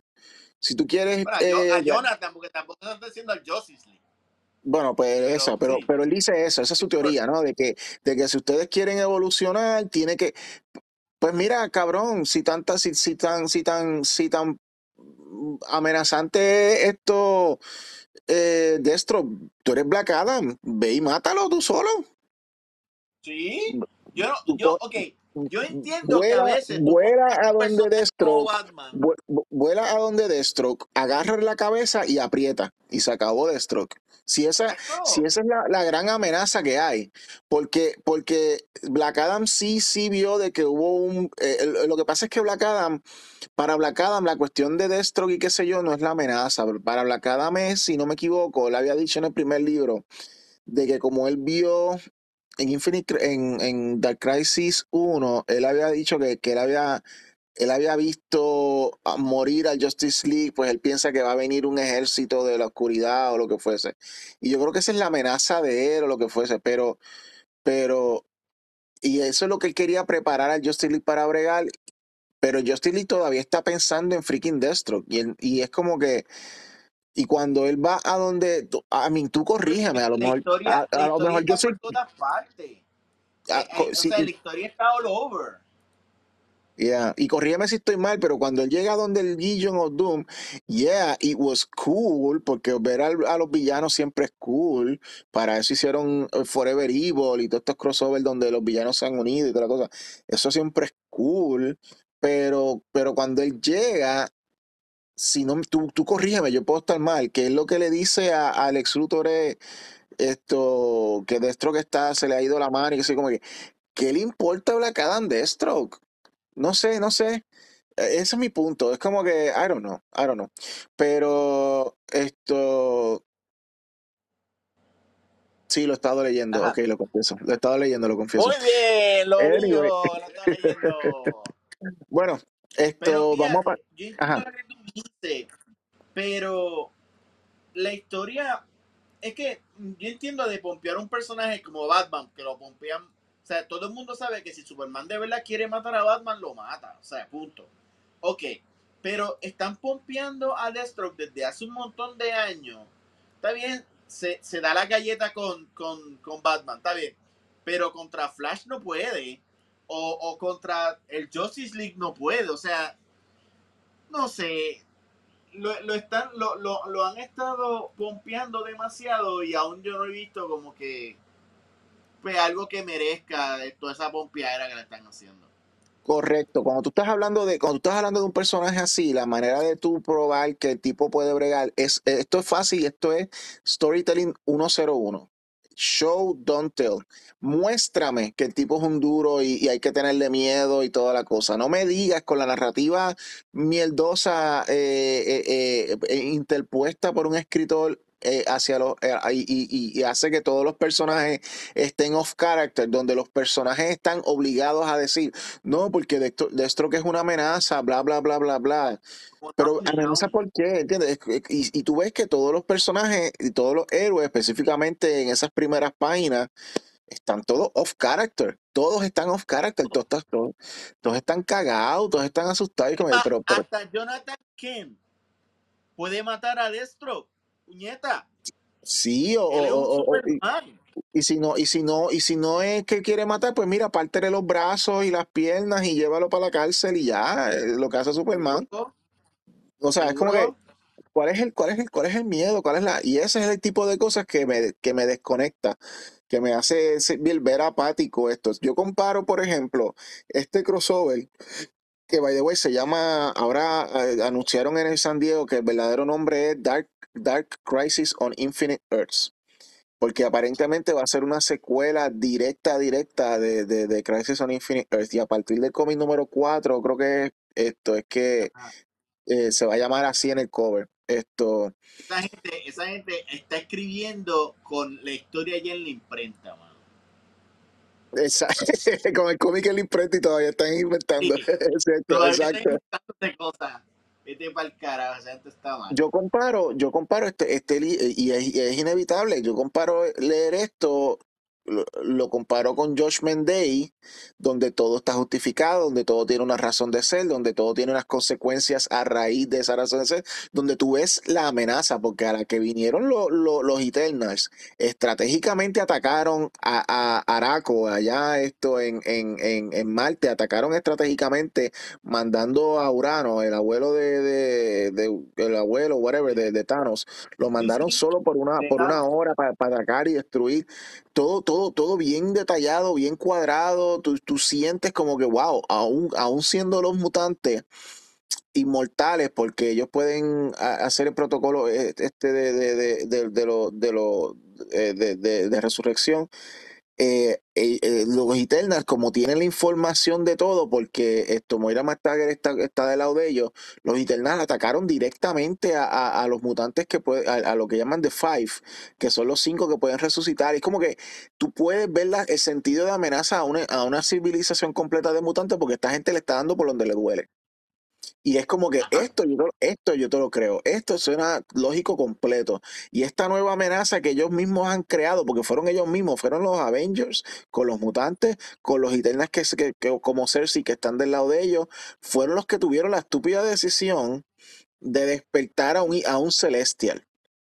So, so hey, eh, no es como que el Celestial hace lo que ellos quieran y después se va, no tú, yo hago lo que yo entiendo, yo soy un celestial, yo hago lo que yo entiendo. Y lo que yo entiendo es que yo voy a juzgar este planeta. Es como que, wow, perfecto, ¿entiendes? Como que todo tiene su, su, su razón y su consecuencia. Y pues comparado con, con, con Dark Crisis, que Dark Crisis pues se ve como que pues es, es esta persona que está moviendo la ficha, como tú dices, como un nene jugando con juguetes que no sabe qué son estos personajes. Es como que yo los estoy moviendo de esta manera porque me conviene moverlo a, esta, a estos momentos cool que me estoy, que me estoy imaginando. Pero también Y hay que pensar que, que DC en estos momentos con el lío que tiene de, de las compras y las ventas, o sea, yo no sé, yo he pasado por, por momentos en que, pues donde yo trabajaba, pues lo compro a otra compañía y, y eso tarda como uno o dos años en lo que eso engrana y, y la gente se acostumbra. DC ha tenido eso tres veces. Tú sabes, porque era Warner Brothers, después era eh, ATT y ahora es este Discovery. Tú sabes que esa gente está al garete, al garete, y se nota, se nota que, que no, no, no han tenido un año de paz. tú tienes una, tienes un punto importante ahí donde la parte ejecutiva, la parte business de, de DC también está metiendo mano en estas historias. Muchas de estas historias a este escritor que lo estamos poniendo por el piso, Josh Williamson, eh, a este escritor lo, lo- no todo podemos decir que es su culpa porque tú y yo bien sabemos de que muchos de los elementos de esta historia de Dark Crisis vienen de, de- de cosas, es como esto es un refrito de, de ideas que se iban a trabajar desde los tiempos de Dandidio, que si el, el 5G, el, el- que es como que la generación de, superhéroes jóvenes. ¿Qué Esto, eh? El, el, eh, sí, por eso, porque están utilizando estas ideas viejas que, que supuestamente no iban a usarlas y las están utilizando ahora. Y también, por ejemplo, el nombre en sí, Dark Crisis, era el nombre, aparentemente el nombre original de, de, de la secuela de Heavy Metal. Eh, lo que se llamó esto Dark Metal o, o Dark o Ajá, Death, Death Metal. Ese crossover, ese Ajá. segundo, esa secuela de Heavy Metal se supone que se llamara, en vez de Death Metal, se supone que se llamara Dark Crisis. Y por X o Y razón no lo utilizaron. So, ellos, están, ellos están utilizando como que, como que un chispito de aquí, un chispito de acá, que se le dieron la orden de estos ingredientes que no mezclan. Es como que, mira, Juan, tú eres, tú eres cocinero, yo te doy, yo te doy eh, eh, un canto de chocolate, un, eh, un, una cebolla, eh, un, un saco de arroz y un, un pote de agua. eh, eh, mira a ver qué tú te inventas con eso. No mucho. Y pues ese es el problema que está teniendo. O sea que también, o sea, aunque sí estamos hablando de que esta persona, Joshua Williamson, no está haciendo buen trabajo con la historia, pero también hay que darle un elemento de que no 100% es su, es su, es su culpa. Pero bueno, eh, esperemos que, esperemos que ahora que DC está bajo Discovery, eh, como Warner Brothers esté bajo Discovery, pues que la, la,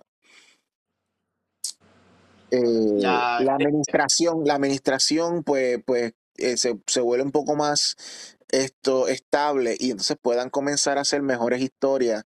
No en esta de Dark Crisis, pero a lo mejor saliendo de Dark Crisis, pues podamos ver, como que uh, veamos esto como una limpieza loca para entonces poder empezar de, de cero o lo que fuese. Eh, vamos, esa es la única esperanza que hay, pero tampoco hay mucha esperanza en eso porque han habido muchas, muchos comienzos falsos en DC. DC ha tenido, DC ha tenido New 52, tuvo esto Convergence, tuvo eh, Rebirth y han tenido como que estos nuevos comienzos, comienzos, comienzos y todo termina en nada y pues como que necesitan bregar eso. En el mundo de Marvel no solamente eso tú, y esto tú lo sabes también.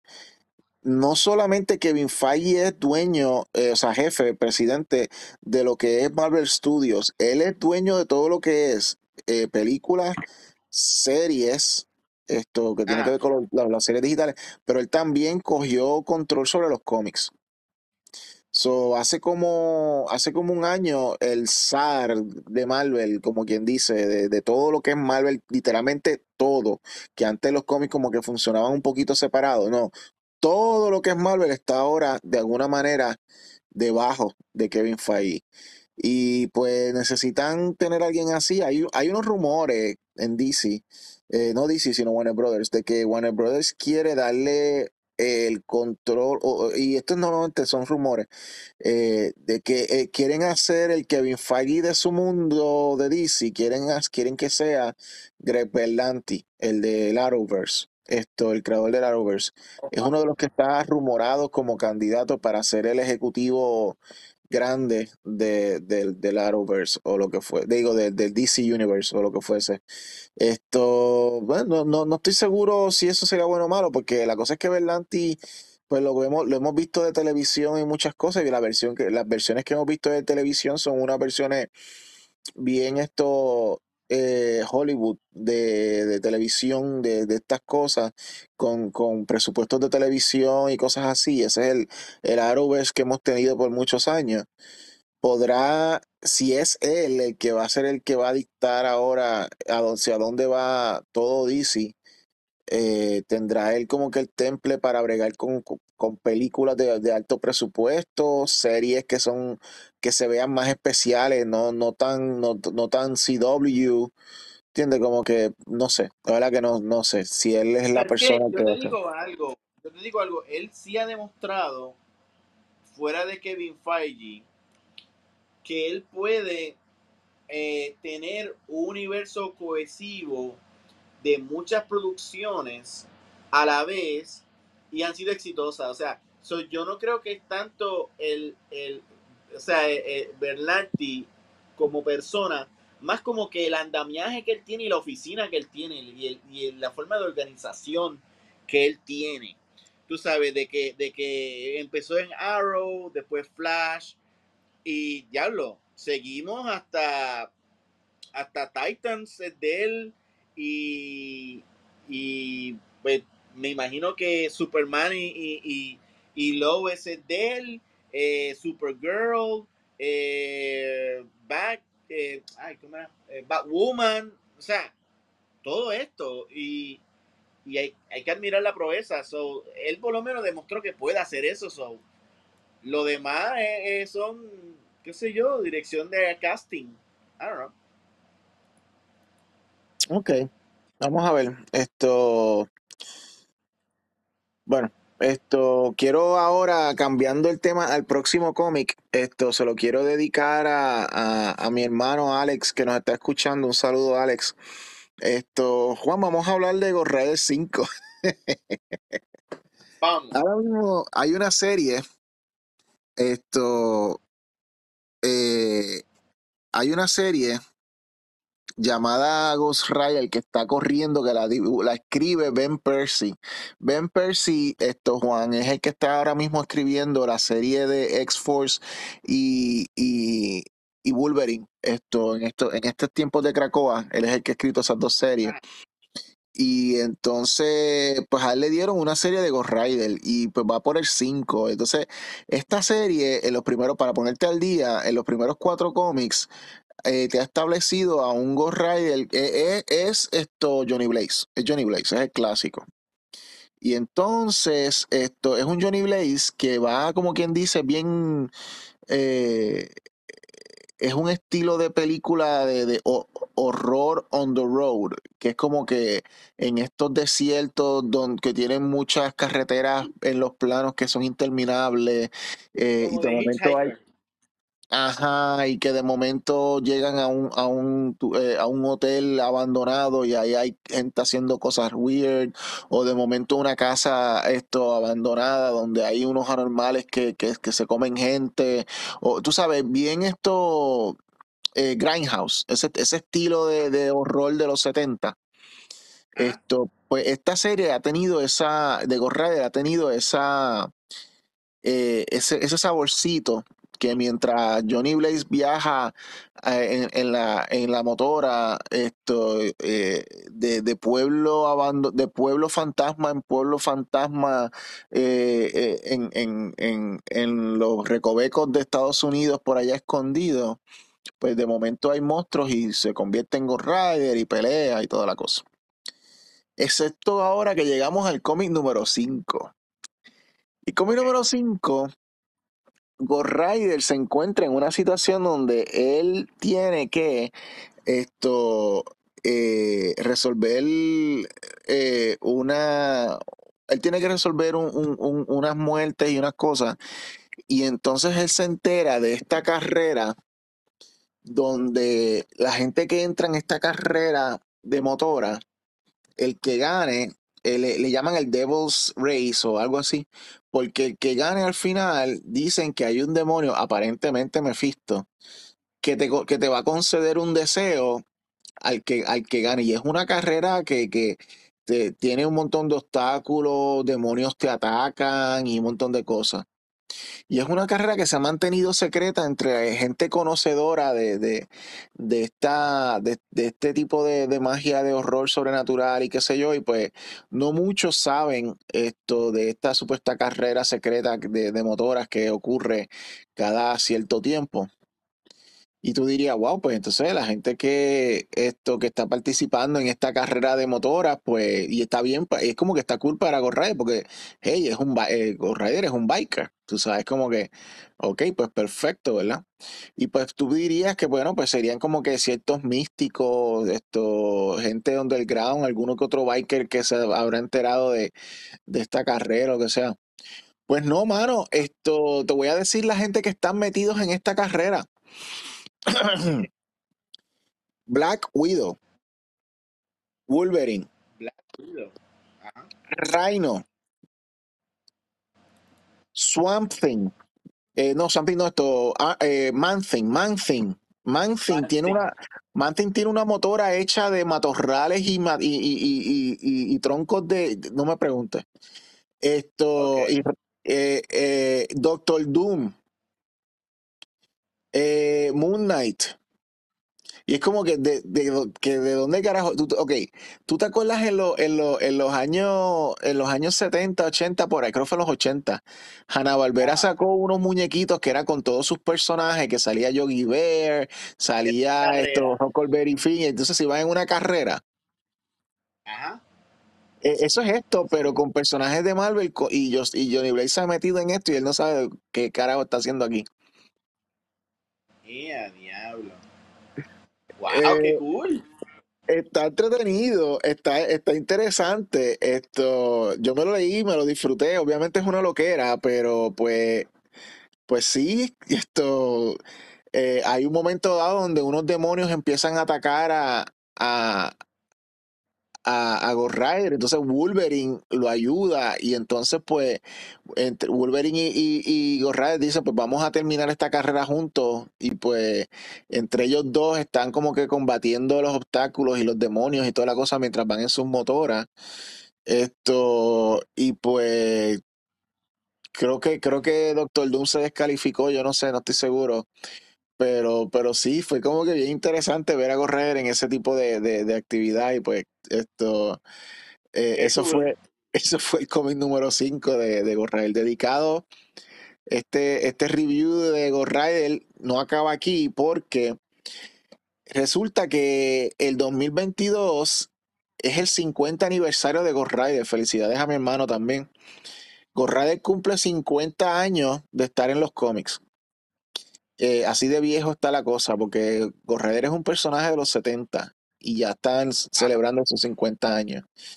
Y también escrito por, eh, eh, también escrito por Ben Percy, hay un especial llamado Vengeance Forever, Ghost Rider Vengeance Forever que sacaron en celebración del 50 aniversario de Ghost Y en este cómic de Vengeance Forever, eh, vemos que Ghost Rider está pues todavía en esa, en esa cuestión de ir de pueblo en pueblo y qué sé yo, pero va escuchando historias eh, a través de un demonio o algo así que se les aparece de los distintos gorrades que han habido eh, a través de los tiempos y entonces te los mencionan a todos.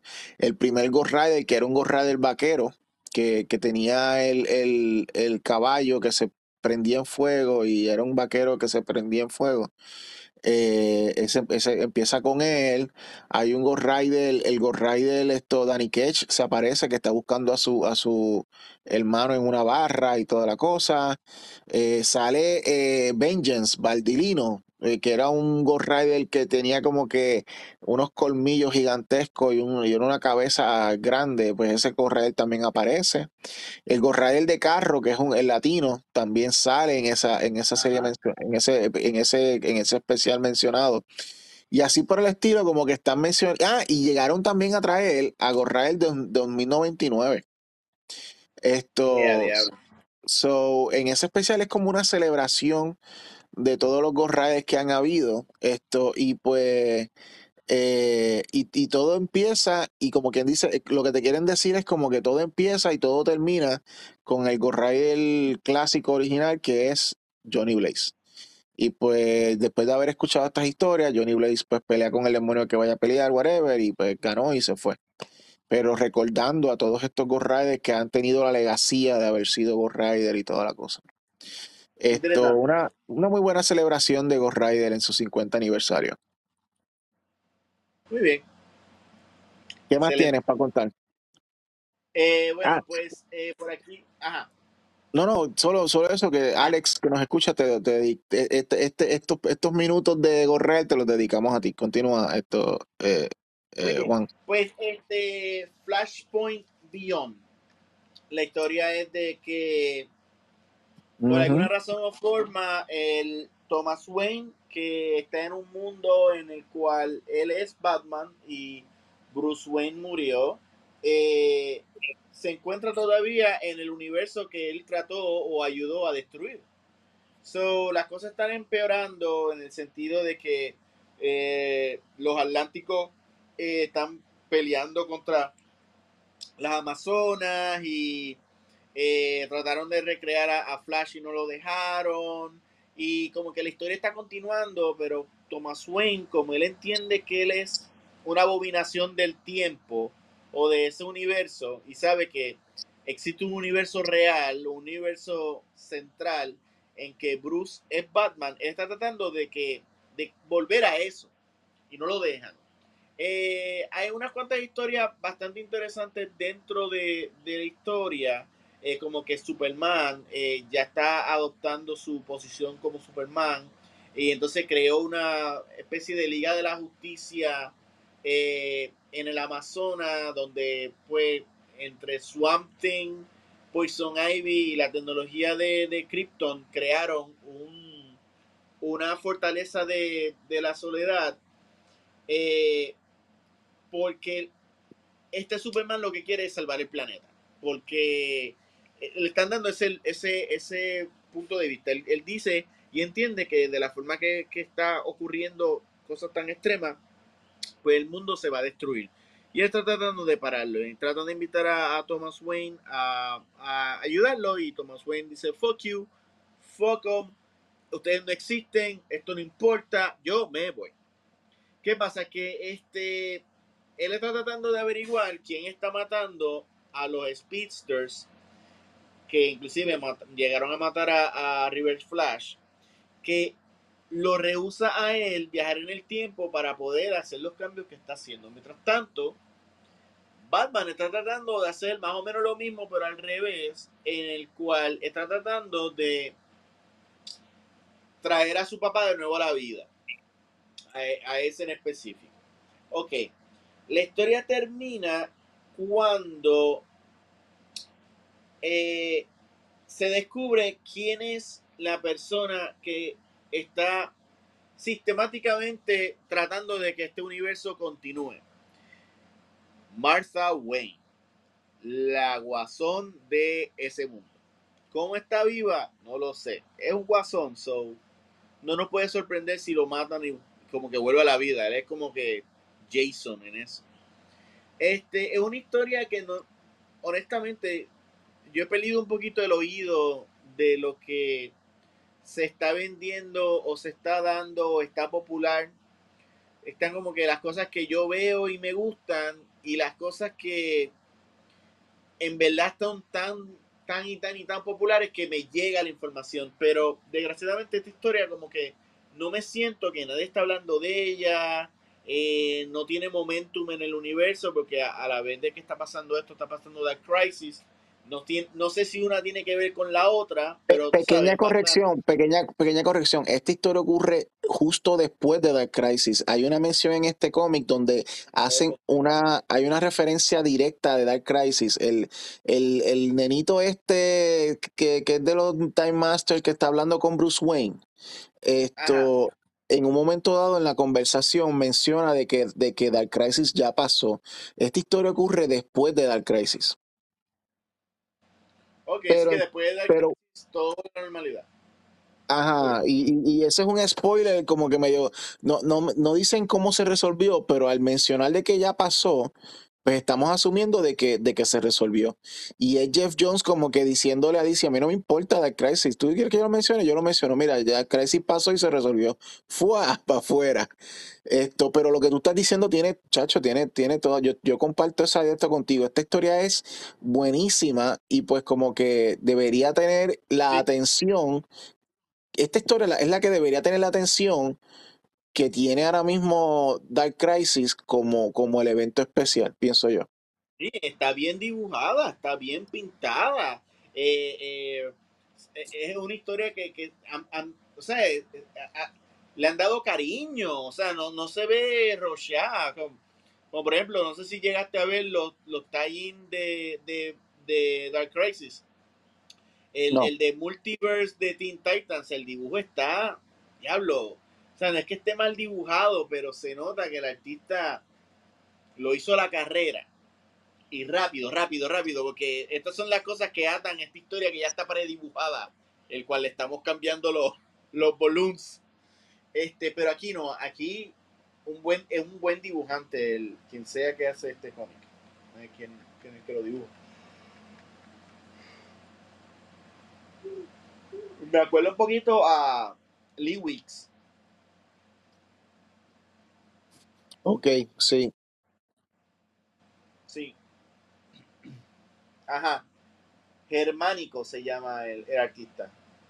ah, Germánico, con X, ¿verdad? Sí, con X. Y acento. Ajá. Y las últimas dos páginas las dibuja eh, Michael Janin.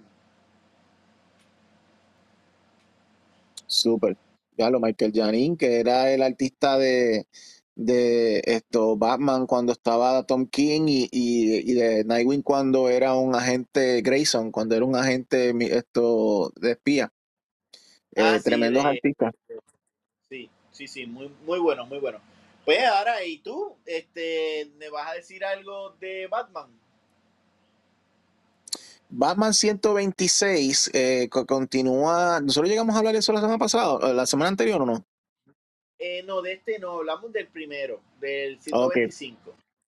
Ok, pues Batman 126, escrito por eh, eh, Chip Sardaski y dibujado por Jorge Jiménez, continúa la historia esto de Failsafe. Failsafe es un robot que aparentemente Batman creó eh, en, en- en su tiempo de multi, multibillonario, que todavía estaba vivo Alfred y toda la cosa, y, aparentemente Failsafe era como que un, un robot que estaba diseñado para poder esto, eh, ¿cómo te digo? Esto, eh, tomar la batuta si Batman y, ese, y, y su familia y todo se, se volvieran malos o lo que fuese. Y hubo algo, una situación o algo que todavía no sabemos qué fue, que activó a esa, esto, que activó esa, esa, ese, ese- a ese robot.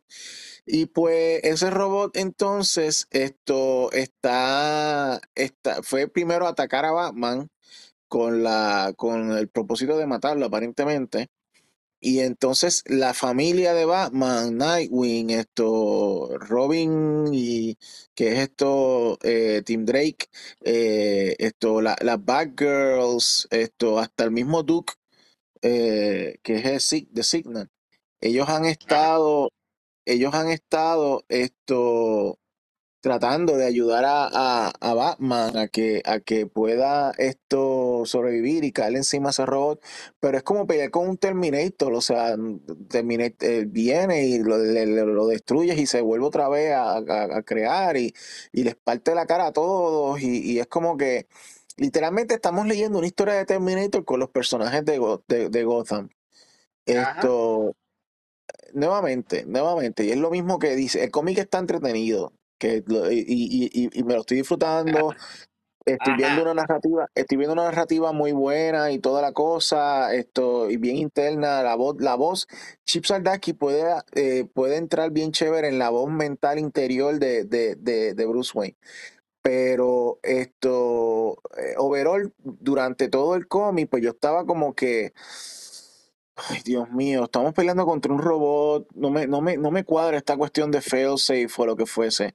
Y estoy como que, y estoy como que esto desesperado porque eh, yo esperaba más de este escritor, yo esperaba más de, de, de lo que están haciendo. Y Pues ya yo estaba como que li- listo para, como que para rendirme y decir, bueno, pues ok, no, a lo mejor esta no es la mejor historia.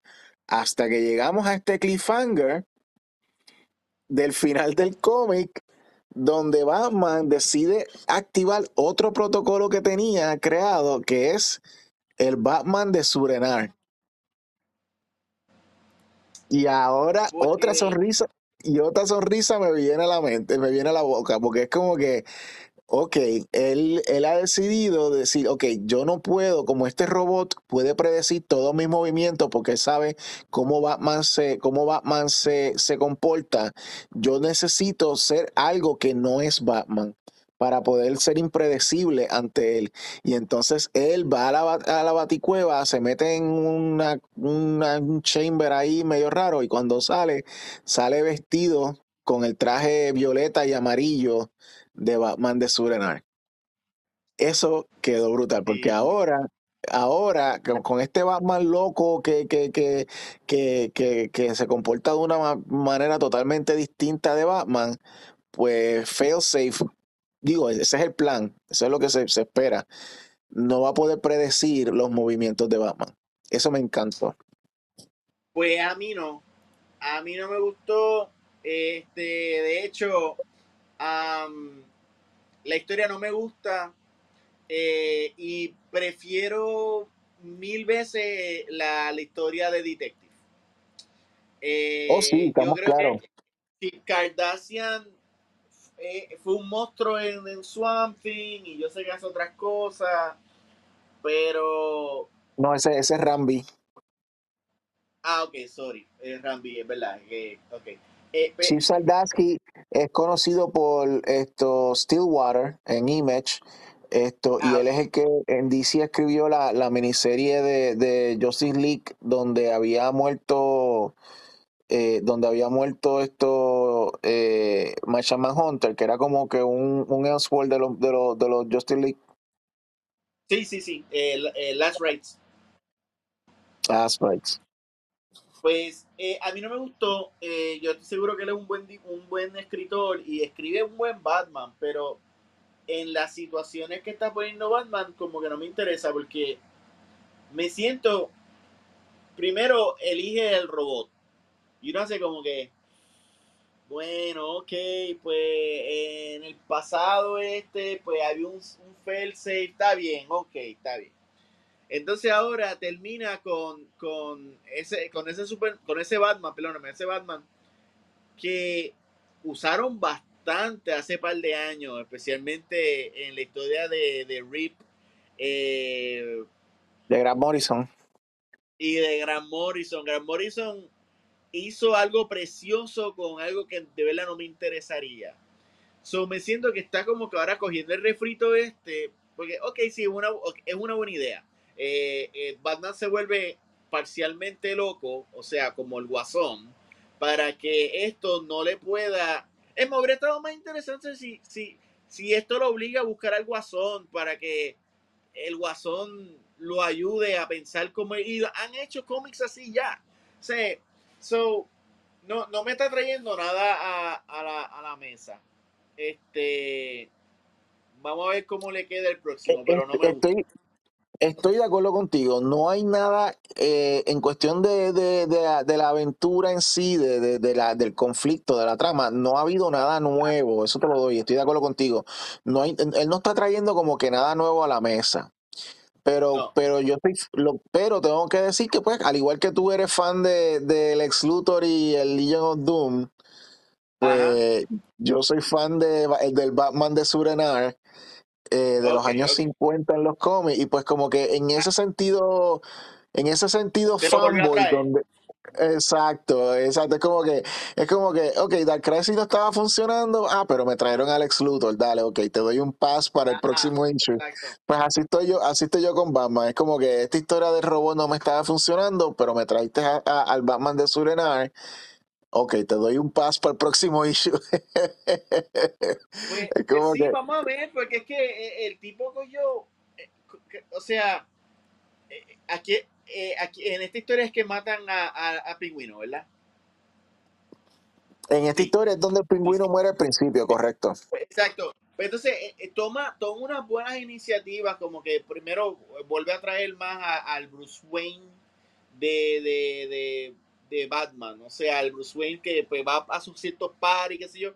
Eso es bien importante tenerlo. Entonces te trae el Team Drake de los 90 y tú haces, "Mm, está bien, pero te le pegan un tiro. Pero ahora en el segundo, o sea, le pega un tiro en la garganta. Y ahora lo veo con una curita y con Batman. O sea, no sé. Eh, so, si la historia en verdad va a tener que ver con esto del pingüino y el asesinato, o inclusive a lo están buscando porque, porque fue la última persona viva con, con el cadáver de pingüino y, y lo estamos poniendo atrás. Eso no importa, vamos, tú sabes, eso, yo espero que, qué sé yo, lo arresten o algo así, no sé, que traigan algo interesante a la mesa, o sea, no sé. Ok, lo que puedo decir es que este eh, Chip en una de las entrevistas dijo que él va a estar en Batman por mucho tiempo. So, él está empezando a construir lo que va a ser su run de, de Batman. Eh, en este momento lo que estamos viendo solamente es la, la, la parte del robot, que estoy de acuerdo contigo, lo del robot de Failsafe no, no, no me gusta, pero eh, veamos en, en esas, yo creo que, que, que si queremos ver o, o- crear la, la, la, la pista o, ver las pistas de hacia dónde él está yendo en su ron en general, hacia eh, en, en el macro, eso lo veremos más en lo que se llaman la- las escenas entre escenas, las escenas transicionales, donde, donde, donde aparentan que no ocurren cosas, pero en verdad sí cosas están pasando, movidas de personajes, esto eh, eh, eh, se mantiene, se mantiene en el background la idea de que Batman está siendo buscado por asesina, el asesinato de Pingüino, como tú dijiste. Ese tipo de cosas es lo que debemos estar más pendientes, pienso yo, para poder descubrir mejor o por lo menos especular mejor hacia dónde Él nos quiere llevar no en esta historia de Failsafe. Esta historia de Failsafe se va a acabar en el 129. Eso le quedan, se- se- le quedan como tres cómics más a esta historia. Pero es hacia dónde va. historia, esta historia es establecer la, la rutina para, para entonces meter los elementos nuevos que tú quieres ponerla para, para destruir esa rutina. Yo, yo entendí eso. Correcto, correcto. So, so, eh, yo creo que, ok, el, el- el- el- reto que tenemos como lectores es llegar al cómic 129 y, y no tumbarlo, en el sentido de que, ok, me, me, me, me enganchaste con a mí, no enganchaste a Juan, pero me enganchaste a mí con el Batman de Surenal. Ahora yo quiero ver el próximo issue al Batman de Surenal haciendo escante, perfecto. Pero me tienes, ese es el ciento, eso va a ser el 127. Eh, pero ¿a dónde me vas a llevar para engancharme en el 128 y 129? Para mantenerme leyendo a, a donde tú en verdad me quieres llevar en la serie. Ese va a ser el problema de cómo, eh, porque eh, como todo, como todo primer story arc, eh, por ejemplo, vamos a comparar esto con Nightwing. Nightwing, cuando entró esto Tom Taylor y, y Bruno Redondo a escribirlo y a dibujarlo, desde el primer story arc que nos están estableciendo una aventura de él, nos están, nos están también estableciendo el contorno de Bloodhaven, la historia con la hermana eh, manastra que tiene, que se convierte en la, en la, en la, en la alcaldesa. Nos están estableciendo, ok, sí, te estamos dando una aventura, pero te estamos estableciendo las fichas de, de, de, de, toda la cuestión en, en, en, en este mundo nuevo de Nightwing. Pero la aventura en sí era lo suficientemente eh, interesante y, chévere como para mantener nuestra, nuestra atención mientras él está seteando las fichas en su, en su, en su eh, eh, tablero de ajedrez. ¿Entiendes? Esa es la diferencia entre algo como Nightwing y que, que, establece, que ha establecido una, una serie que, que hasta ha sido consistentemente buena desde que entraron ellos a, a- a- la, a la- a la serie versus lo que estamos viendo por ahora en Batman eh, con el personaje de Self, Self Failsafe, que es que lamentablemente a mí, no, a mí me lo pela, Batman peleando con un robot, ¿entiendes? Como que, entonces pues no me da la gana o, el, o el entusiasmo de, de querer ver más o de, o de continuarlo, y pues me pierdo esas, y, también la frustración de que, porque estoy leyendo a, a, a Batman pelear contra un robot, eh, me, me, me quita las ganas de, de, de, de ver qué es lo que va a construir Chip Sardaski alrededor en este, en este mundo nuevo de Batman, de Ciudad Gótica que él está escribiendo. ¿Entiendes? Ahí que está la diferencia. Y esto sirva de, por ejemplo, comparándolo también con Detective, que tú bien has dicho que la historia de Detective está muy buena. Esto ya desde el primer issue nos tienen enganchado con la cuestión esta de la ópera y toda la cosa, y después al final el cliffhanger de, de Barbatos y toda la cosa. eh, nos tienen enganchados en una historia que es nueva, en el sentido de que es un tipo de aventura diferente donde el, el- la manera de contarse y el villano es como que más eh, melodramático. Eh, porque es una ópera y toda la cosa. Y él utiliza la música, él utiliza la música para, para mutar, creo que es mutar a la gente o algo así. Esto, eh, que te mantiene en un interés de la... he's bringing it. He's bringing Ujú. it. Sí, sí, exacto. Te mantiene ya desde el primer cómic, te mantiene en un interés de seguir esta historia. Y pues obviamente cualquier cosa que también Rambi esté como que creando, eh, la, como quien dice, la ficha que le esté creando alrededor, pues las estamos adoptando bien y las estamos cogiendo bien. ¿Por qué? Porque estamos interesados en lo que está ocurriendo en la historia principal. No de, no es, eh, en otras palabras, es no abandonar tu historia principal mientras estás construyendo tu, tu, tu, tu, tu, tu camino o lo que fuese, tu, tu historia a, la- a, a largo plazo. Exacto, tu, Exacto. tu, tu, tu ron a largo plazo. En ese sentido, estoy contento, estoy, yo estoy contigo 100%, Juan. O sea, yo estoy desilusionado porque yo esperaba un montón de Chip Saldaski y me traíste Terminator. Y pues como No, que claro, no... no, que- yo estoy contigo. Y, y yo, yo lo estoy, o sea, yo estoy juqueado, aunque la historia esté bien mala. Eh, Jiménez dibuja increíble y ahora lo tienen dibujando más, más tradicional Batman que, que me gusta. Eh. So, es una pena. Me hubiese gustado más que, me hubiese gustado más que eh, el primer historia que hubiera sido, qué sé yo, eh, aunque, fue, aunque fueran mafiosos o lo que fuese, no importa, pero, pero que tuvieras enfocado más en esa parte de, de, quién mató a, a quién mató A a. Pingüino y toda la cosa y vamos resolviendo Sí, ese, ese misterio. Eso hubiera sido sí. mejor para el primer story arc. Exacto. Yo, cuando yo empecé a leer y dije, wow, qué cool. Entonces, pues, pusieron que el pingüino tiene unos hijos y, y entonces era eh, eh, como una, bueno, el- la consecuencia de eso lo estás viendo en una historia de, de Catwoman, que pues hay una pelea por el territorio del pingüino y quién va a, a, a, a- Eh, aparentemente, aparentemente el pingüino ha metido mano con mucha gente y tiene muchos herederos. mucho heredero, exacto. Y eso está interesante.